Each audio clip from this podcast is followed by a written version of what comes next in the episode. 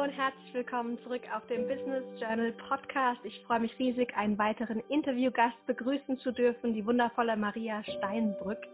Wir reden heute über das Thema agiles Arbeiten, agiles Mindset und natürlich Produktivität. Äh, Maria ist nämlich ein Agile Business Coach und als ich gesehen habe, was sie macht, war ich total Feuer und Flamme, weil wir wollen hier ja Dinge in die Welt bringen und äh, agiles Arbeiten hilft uns wunderbar dabei. Ich finde es eine tolle Methode, auch weil es so viel auch mit dem eigenen Denken zu tun hat. Und ich freue mich riesig jetzt ein spannendes Interview mit dir zu teilen. Maria, hi, herzlich willkommen. Ja, hi. Ich danke dir für die Einladung und äh, ich freue mich auch total, das alles mit dir, mein Leidenschaftsthema zu besprechen. Du bist ja auch Dozentin für agiles Arbeiten, für Zeitmanagement und auch Online-Marketing. Und vielleicht ist der eine oder andere da, der sagt, oh, warum brauchen wir überhaupt agiles Arbeiten? Was würdest du dieser Person antworten?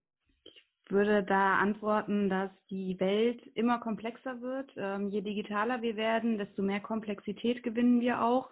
Und um da den Durchblick zu ähm, behalten, ist agiles Arbeiten auf jeden Fall eine Methode, die man dafür anwenden kann. Für mich persönlich die beste Methode, aber das muss jeder selber erfahren.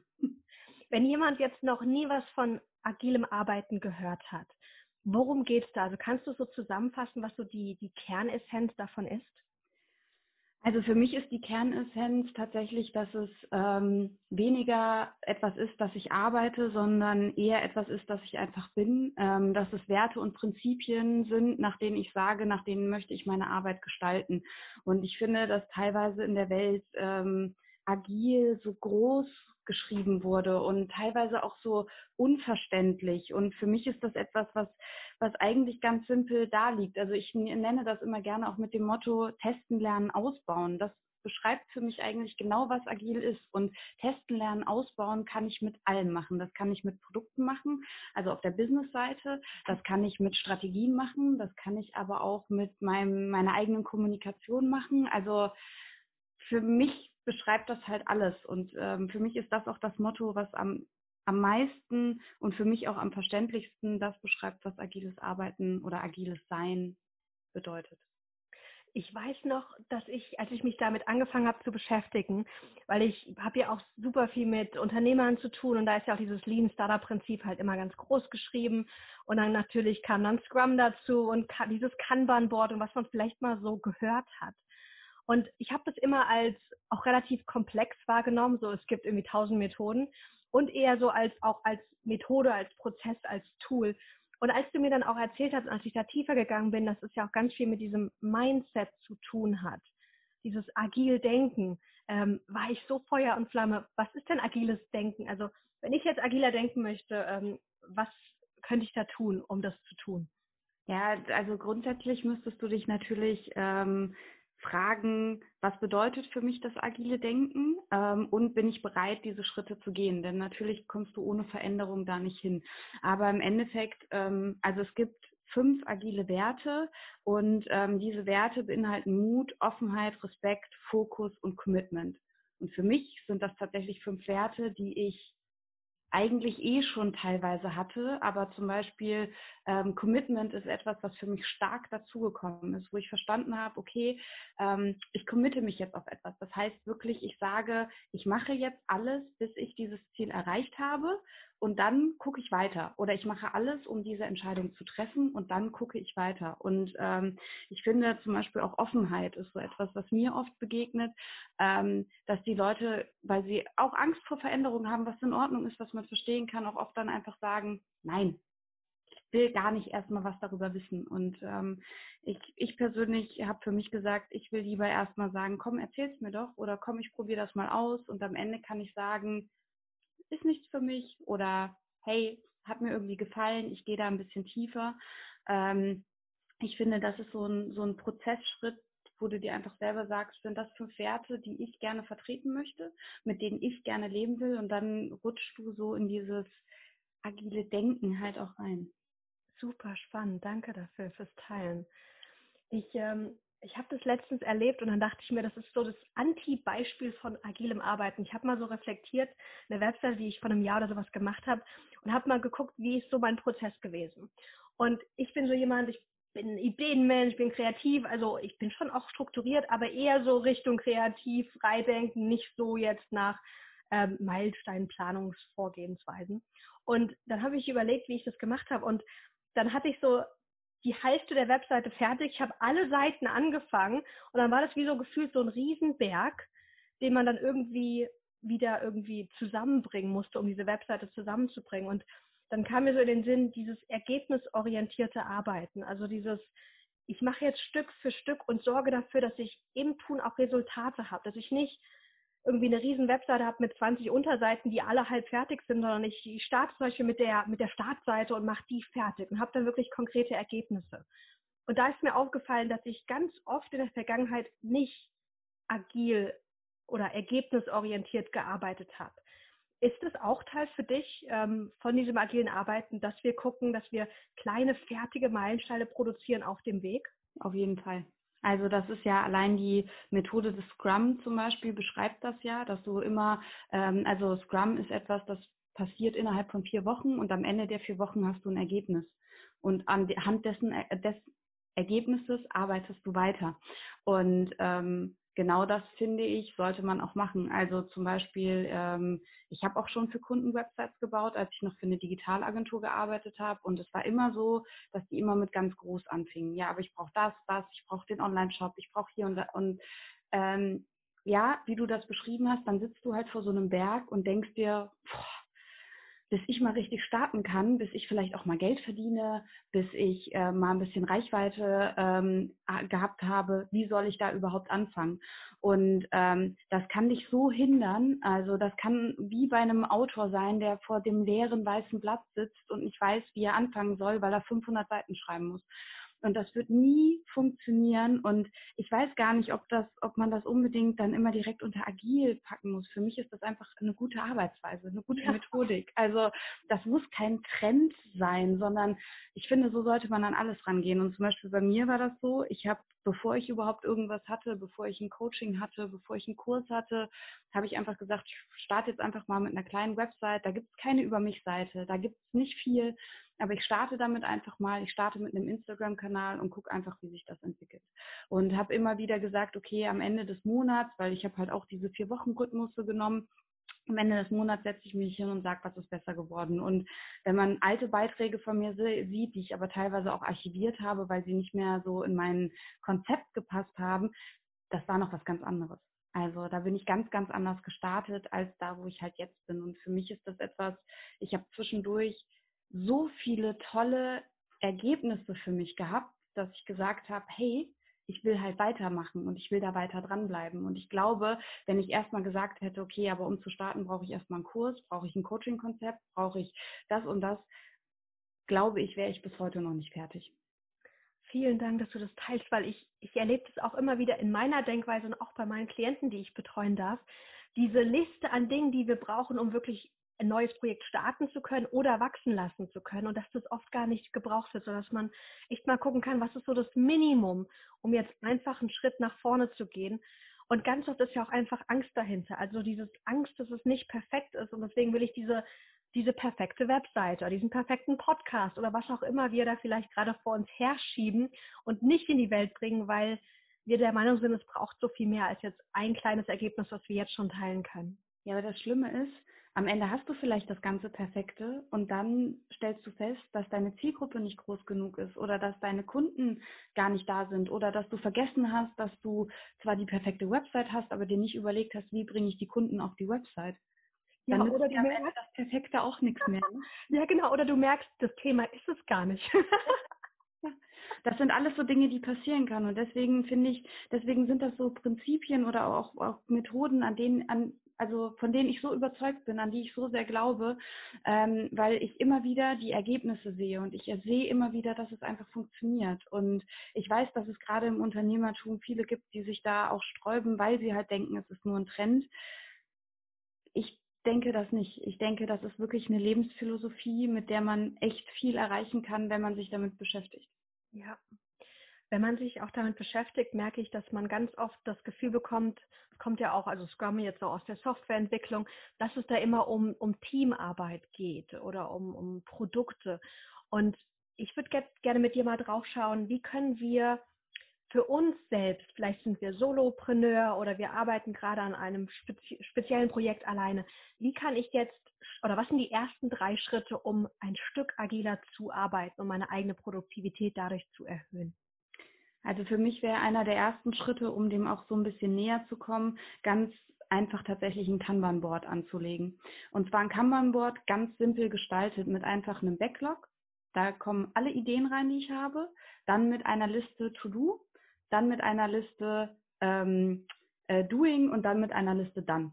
Fertig. Einfach nur vier Listen. Das kann sogar handschriftlich auf dem, auf dem Blatt Papier sein. Das kann in Trello sein ganz unterschiedlich. Und dann wirklich sich einfach hinzusetzen und zu sagen, okay, heute aus dem Backlog, welche Ideen schnappe ich mir für heute? Was, was mache ich heute?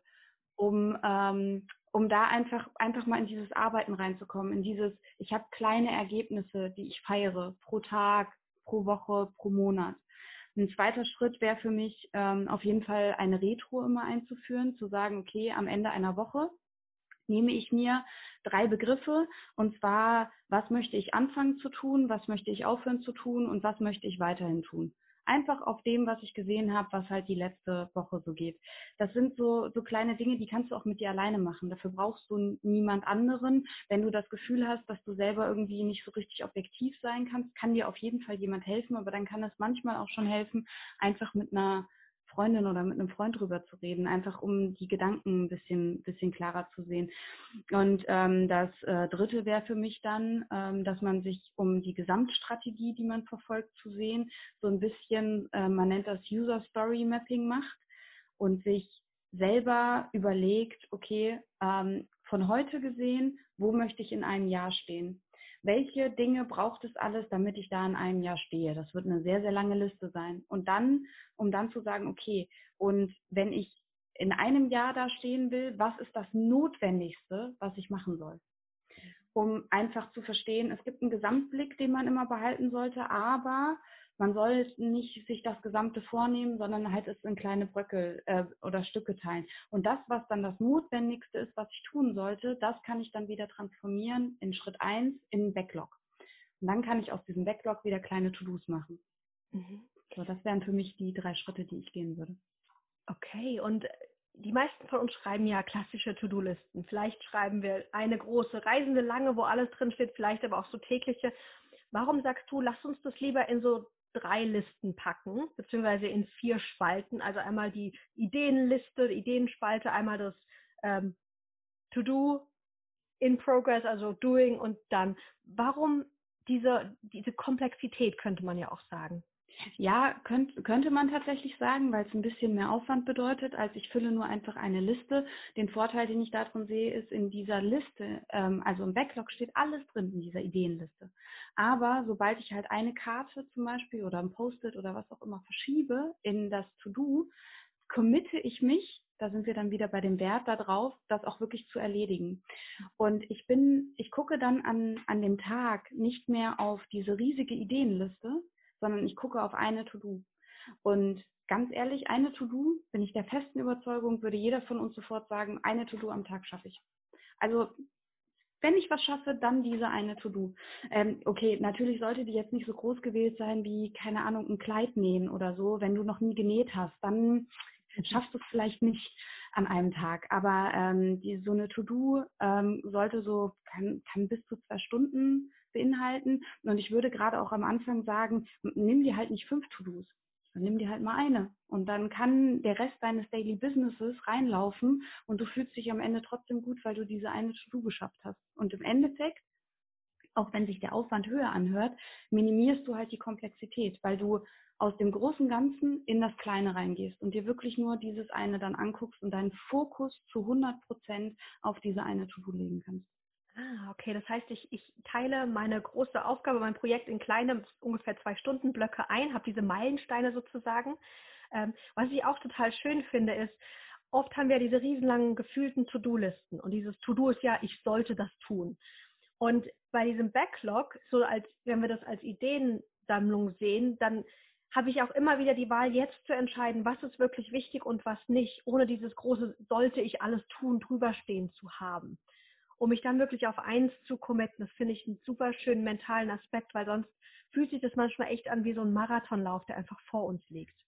Ja, und am Ende muss man halt auch sagen, das sage ich halt auch immer gerne, wenn ich über Zeitmanagement rede, die wenigsten von uns operieren am offenen Herzen und die wenigsten von uns müssen. Also ja, du musst Geld verdienen, um dir einen Lebensunterhalt zu sichern, wobei je nachdem, welche Sendung man in, ähm, auf RTL guckt, sind da andere auch anderer Meinung. Aber grundsätzlich klar, du möchtest mit deinem Business Geld verdienen, also gibt es Aufgaben, die du theoretisch machen musst stimmt vollkommen. Aber ich finde, wir müssen uns ein bisschen davon lösen, so ich muss jetzt den Kurs launchen, ich muss jetzt den Artikel schreiben, ich muss jetzt den Newsletter schreiben, weil du dir dann selber auch so ein bisschen den Spaß daran nimmst. Sag dir doch einfach lieber, hey, ich habe ein Thema, das brennt mir gerade auf der Seele, das schreibe ich einfach runter. Und was das am Ende dann wird, ob es ein Newsletter oder ein Blogartikel oder was auch immer wird, ist doch dann zweit, zweitrangig. Also gerade wenn du als Solopreneur dich und dein Business vermarktest. Und ähm, ich, ich finde tatsächlich, dass also gerade so leichte Prinzipien dir da sehr helfen, einfach weiterzukommen. Mhm. Was sind so die drei Prinzipien, die du im Kopf hast, wenn du täglich zum Beispiel dich morgens an deinen Schreibtisch setzt, um zu arbeiten? Wie denkst du oder was machst du morgens, um agil, produktiv in den Tag zu starten?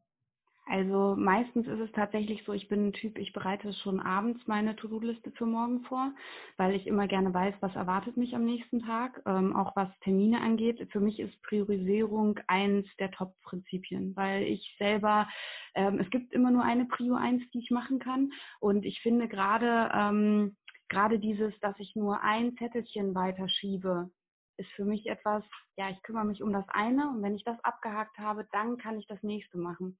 Ähm, da, das ist auch so ein bisschen dafür erstmal ein Gefühl zu entwickeln. Ich, also jeder, der mich fragt, kann ich Multitasking, sage ich sofort, nein, kann ich nicht. Ich will das auch nicht können, weil ich halte Multitasking für absoluten Blödsinn. Denn arbeitest du fokussiert an eine Aufgabe, kann ich dir versprechen, dass du sie zeiteffizienter löst, als wenn du an fünf anderen gleichzeitig arbeitest. Ähm, deswegen, also Priorisierung ist für mich super, super wichtig, dieses Überlegen, was muss ich wirklich heute tun? Was muss ich heute tun, um den Tag erfolgreich abzuschließen? Das ist eine Frage, die ich mir stelle. Und wenn es dir zum Beispiel, also ich meine, das Leben ist bunt und es kann immer mal passieren, gerade als Solopreneur, ähm, dass vielleicht dein Privatleben dazwischen kommt, dass du dich vielleicht mal nicht so gut fühlst. So, sowas passiert. Dann frag dich einfach, was ist heute das Notwendige, was ich tun muss, damit ich am Abend trotzdem sagen kann, hey, war ein guter Tag. Mhm. So, also das ist so, so für mich die Nummer eins. Ich glaube, zwei, drei klar ist es für mich auch wichtig, ähm, dass man immer auf seine Zeit guckt, also dass man auch wirklich sich nicht überarbeitet, ähm, dass man sich, wenn man einen festen Feierabendtermin gesetzt hat, den auch wirklich einhält mhm. und einfach mal sagt, ich lasse das jetzt einfach mal liegen. Ich brauche meine, ich brauche jetzt mal Freiheit. ähm, deswegen, also und, oder grundsätzlich auch, wenn ich mir vornehme, ich will für eine Aufgabe nur eine Stunde brauchen, finde ich es unheimlich wichtig, dass du versuchst, die einzuhalten. Und wenn du sie nicht eingehalten hast, dass du dich dann zum Beispiel in der Retro fragst, warum nicht? Was waren die Gründe? Bin ich unterbrochen worden? Ähm, hatte ich einfach noch nicht genug, genug Material dafür gesammelt, genug Informationen? Ähm, was kann ich besser machen, um die Stunde oder die halbe Stunde beispielsweise einzuhalten? Ähm, und dann, was ich auch ganz, ganz wichtig finde, ist eine Zusammenarbeit. Also ich bin mittlerweile davon weg, dass ich denke, ich muss immer alles alleine machen, weil das funktioniert nicht. Und mich einfach frage, welche Dinge kann ich gut auslagern? Welche Dinge, da hole ich mir Hilfe? Also ich habe ein gutes Beispiel. Ich bin, ich liebe es, mir Fashionistas anzugucken. Ich finde das total toll. Ich selber habe aber null Lust, äh, shoppen zu gehen oder mir zu überlegen, welche Kleidungsstücke bei mir passen zusammen. Aber ich habe in meinem Freundeskreis zwei Freundinnen, die immer top gestylt sind. Und bevor ich mir jetzt Gedanken machen muss, ja, ich meine, das ist jetzt aus dem Privatleben gefasst, ne? Aber bevor ich mir jetzt Gedanken machen muss, so, boah, was ziehst du an?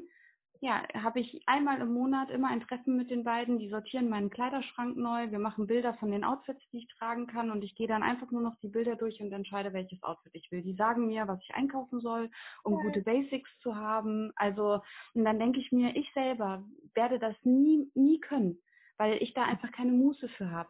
Also hole ich es mir rein. Oh, ich will auch so Freundin. Geil.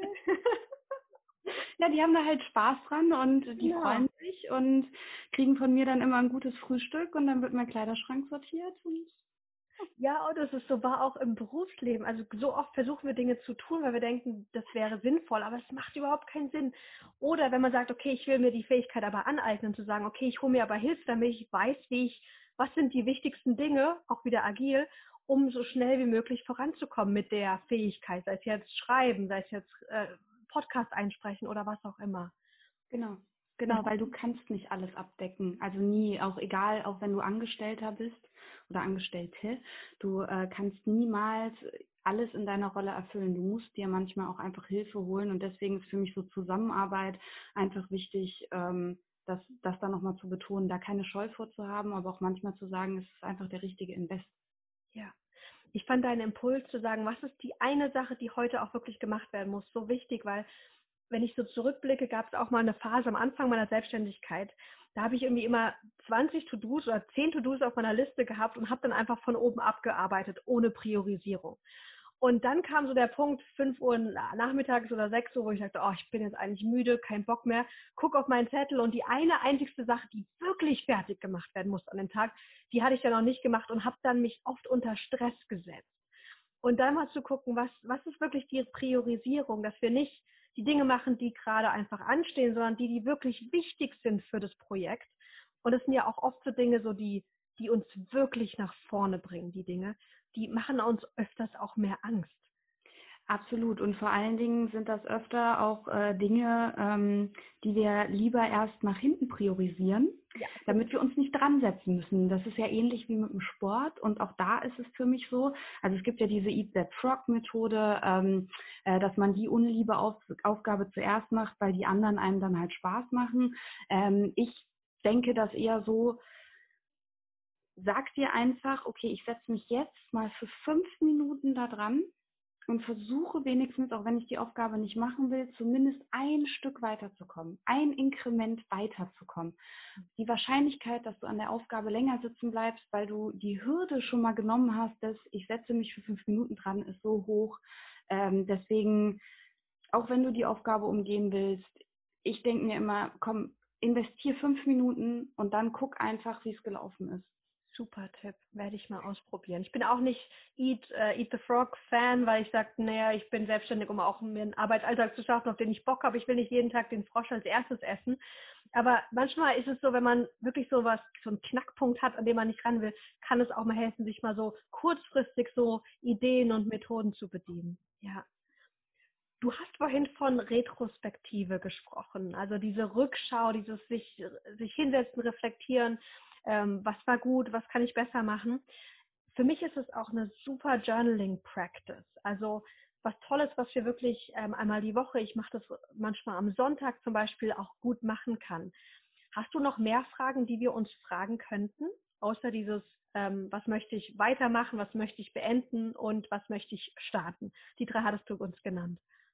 Genau, exakt. Aber in der äh, anderen, das war jetzt die falsche Reihenfolge. Ja, das, aber das ist nicht schlimm. Das ist bei einer Retrospektive überhaupt nicht schlimm.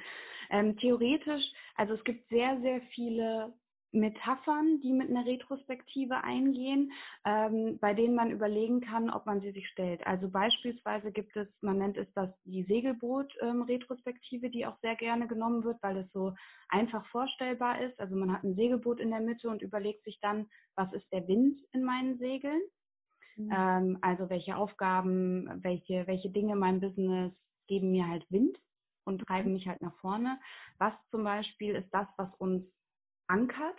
Also was ist das, was uns ein bisschen auf dem Boden hält, was ähm, mich vielleicht auch zusammenhält, warum ich das Business mache, warum ich weitermache. Ähm, dann ähm, gibt es da aber auch, was ist der Fels, der kommen könnte als Hindernis. Ähm, und ähm, grundsätzlich kann man dann auch noch sagen, okay, was befindet sich eigentlich auf meinem Segelboot? Ne? Also wo ist das gerade? Wo befindet sich das? Und ähm, wohin möchte ich halt, dass es geht? Das sind so, also da gibt es ganz viele lustige Spielchen, ähm, die man auch selber für sich einfach machen kann, weil oft ist es so, wenn ich vor der Frage stehe, einfach nur, okay, was möchte ich gerne weiterhin machen? Kann ich vielleicht noch beantworten. Womit möchte ich aufhören? Da wird es manchmal schon schwierig. Und dann hilft es halt, sich sowas wie zum Beispiel dieses Segelboot vorzustellen und eher zu fragen, okay, ähm, was ist ein Hindernis, was ich auf meinem Weg sehe? Das kann ich manchmal besser beantworten als direkt dieses, mit welcher Aufgabe will ich aufhören, was will ich nie machen.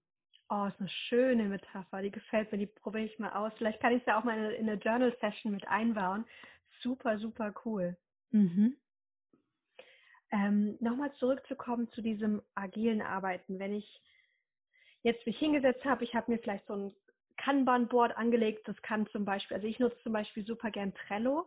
Mhm. Hast du da vielleicht auch irgendwelche Tools, die du uns an die Hand geben kannst, kannst die uns helfen, agil ähm, ja, uns zu organisieren und dann zu arbeiten? Ja, also ich bin ja selber auch absoluter Trello-Fan. Ich, äh, ich liebe Trello einfach, weil es sehr simpel ist. Also und ich finde, es ist sehr intuitiv auch zu verstehen.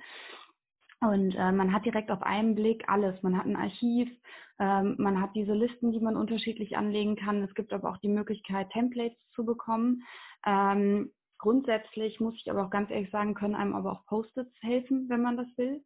Ähm, also da kann man sich auch einfach einen Zettel machen und dann die Post-its hinkleben und verschieben, wenn man etwas haptischeres braucht als eine App. Ähm, wenn man jetzt tatsächlich an größeren Projekten arbeitet, auch mit anderen zusammen, kann es sein, dass Trello zum Beispiel nicht mehr ausreicht. Dann hilft halt Asana. Und ähm, Asana ist aber tatsächlich etwas, also es gibt es auch in der Freeware. Ähm, das ist aber schon sehr, sehr komplex. Also das ist, ich würde jetzt sagen, für einen Solopreneur würde ich immer Trello empfehlen. Für ähm, Firmen ab ich würde sagen, fünf Personen würde ich sagen, ihr könntet ruhig Asana nutzen, wenn ihr an Projekten zusammenarbeitet. Asana hat wirklich den Vorteil, dass die sehr, sehr klar strukturieren, was sind die täglichen Aufgaben. Das ist so ein bisschen der Nachteil bei Trello. Ähm, du hast zwar diese Karten, die du verschieben kannst und wenn du selber die Hoheit hast, hast du auch einen guten Überblick. Aber wenn da mehrere drin arbeiten und dann verschieben sich Karten, klar kannst du es beobachten, aber ab einer gewissen Größe steigst du einfach nicht mehr durch. Und bei Asana kannst du das halt sehr, sehr schön sortieren. Ähm, Asana hat natürlich auch ähm, ein gutes ähm, User Interface, ähm, wo dann ein Einhorn kommt, wenn du so und so viele Aufgaben erfüllt hast, was dann so ein Regenbogen äh, rauszaubert und so. Also so ein paar spielerische Dinge. Ähm, das ist tatsächlich etwas, was ich äh, sehr empfehlen kann, wenn es ähm, darum geht, zum Beispiel einen Prozess darzustellen. Dann würde ich Lucid Chart nehmen ähm, weil es kann auch mal helfen, dir zu überlegen, wie ist denn der Prozess dahinter. Beispiel Newsletter. Du merkst immer wieder, dass du einen Engpass hast, einen Newsletter rechtzeitig rauszuschicken. Dann mal dir mal den Prozess auf. Ähm, mal dir auf, welche einzelnen Stationen durchläuft es, bevor du halt diesen Newsletter verschickst, um dann zu gucken, was kannst du daran halt besser machen.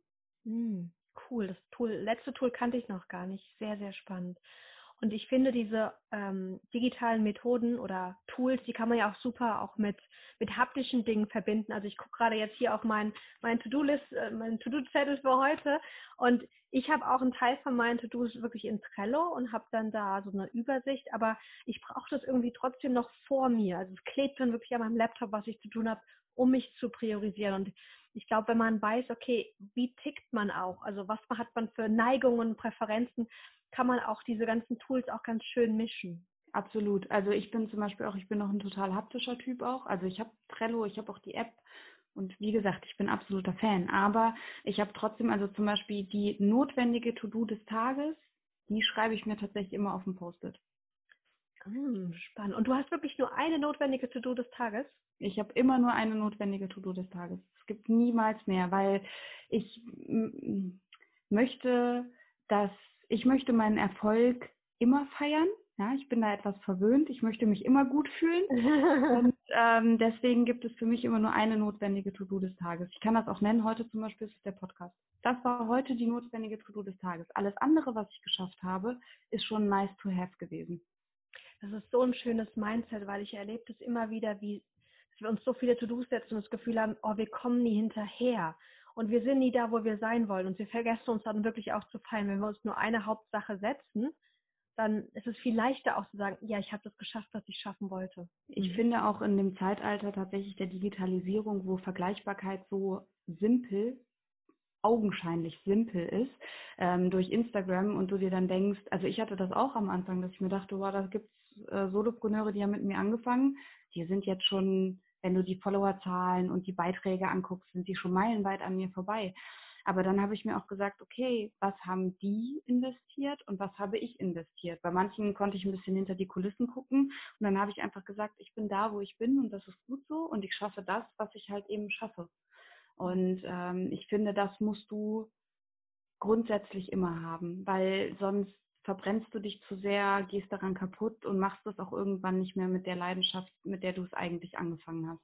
Ja, und genau darum geht es auch nicht beim agilen Arbeiten, immer höher, schneller, weiter und noch mehr irgendwie Output generieren, sondern zu gucken, so wie kann ich das, was wirklich wichtig ist, einfach noch besser und effektiver umsetzen, um gut voranzukommen mit den Dingen, die ich wirklich in die Welt bringen will. Das ist für mich so, so ein wichtiger Punkt. Es ist nicht um diesen Kapitalismus und dieses, diesen Erfolgsdruck geht. Ich finde das sehr gut, dass du das ansprichst, weil das denken viele. Viele denken, man soll agil arbeiten, um schneller weiter höher zu kommen.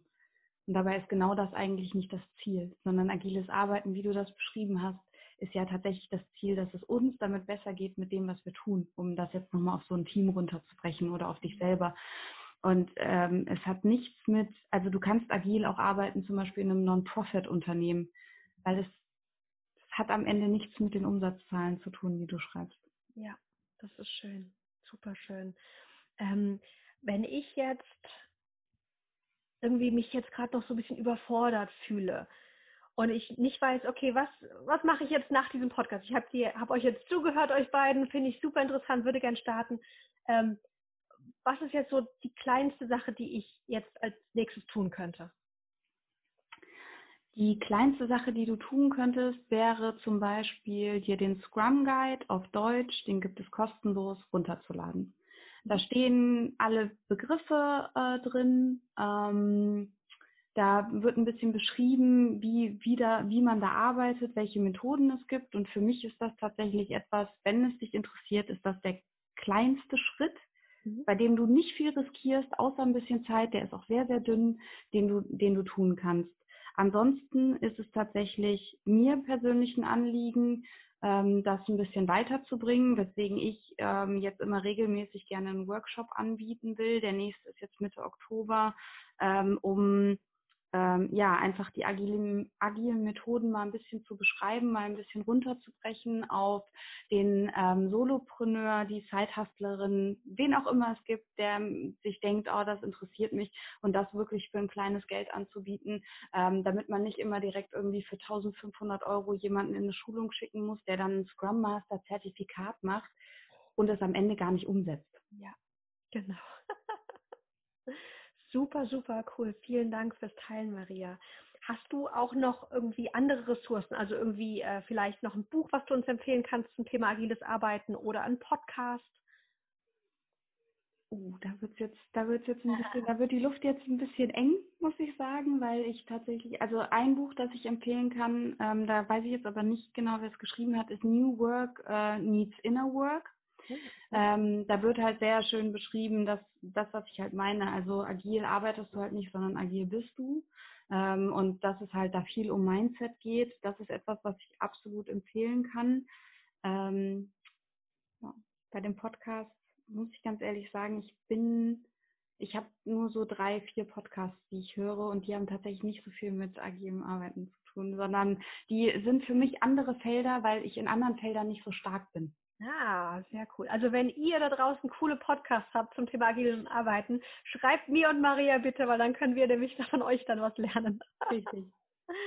Maria, vielen, vielen Dank. Ich finde es auch so schön, dass da auch die, mit der Retrospektive auch ein schöner Journal-Aspekt drin ist, den wir da nutzen können. Beziehungsweise auch, wir können ja natürlich auch unser Journal nutzen, um unser To-Do des Tages sozusagen auch immer festzuhalten und wieder dann zu definieren. Ähm, Vielen, vielen Dank. Wenn ich mehr über dich hören möchte, wo finde ich dich denn? Ähm, du findest mich bei Instagram unter meiner Marke Miss Chancenclever, die ich mal so ins Leben gerufen habe. Und ansonsten habe ich auch einen Blog, auf dem ich immer mal wieder Artikel veröffentliche, die sich halt um ja, Retrospektiven, agiles Arbeiten. Ich habe auch einen geschrieben, in dem ich zeige, ähm, wie agile Kindermärchen sind ähm, und was sie da vermitteln. Also da findet sich viel über agiles Arbeiten. Super schön. Ich werde das Ganze natürlich auch verlinken. Das heißt, schaut euch das super gerne an. Und ähm, ja, bin gespannt, wie dir die Folge gefallen hat. Lass es uns gerne wissen. Maria, vielen Dank äh, jetzt erstmal an dich an deiner Stelle und euch einen ganz, ganz wunderschönen Tag. Ja, ich danke dir. Bis dann, ihr Lieben.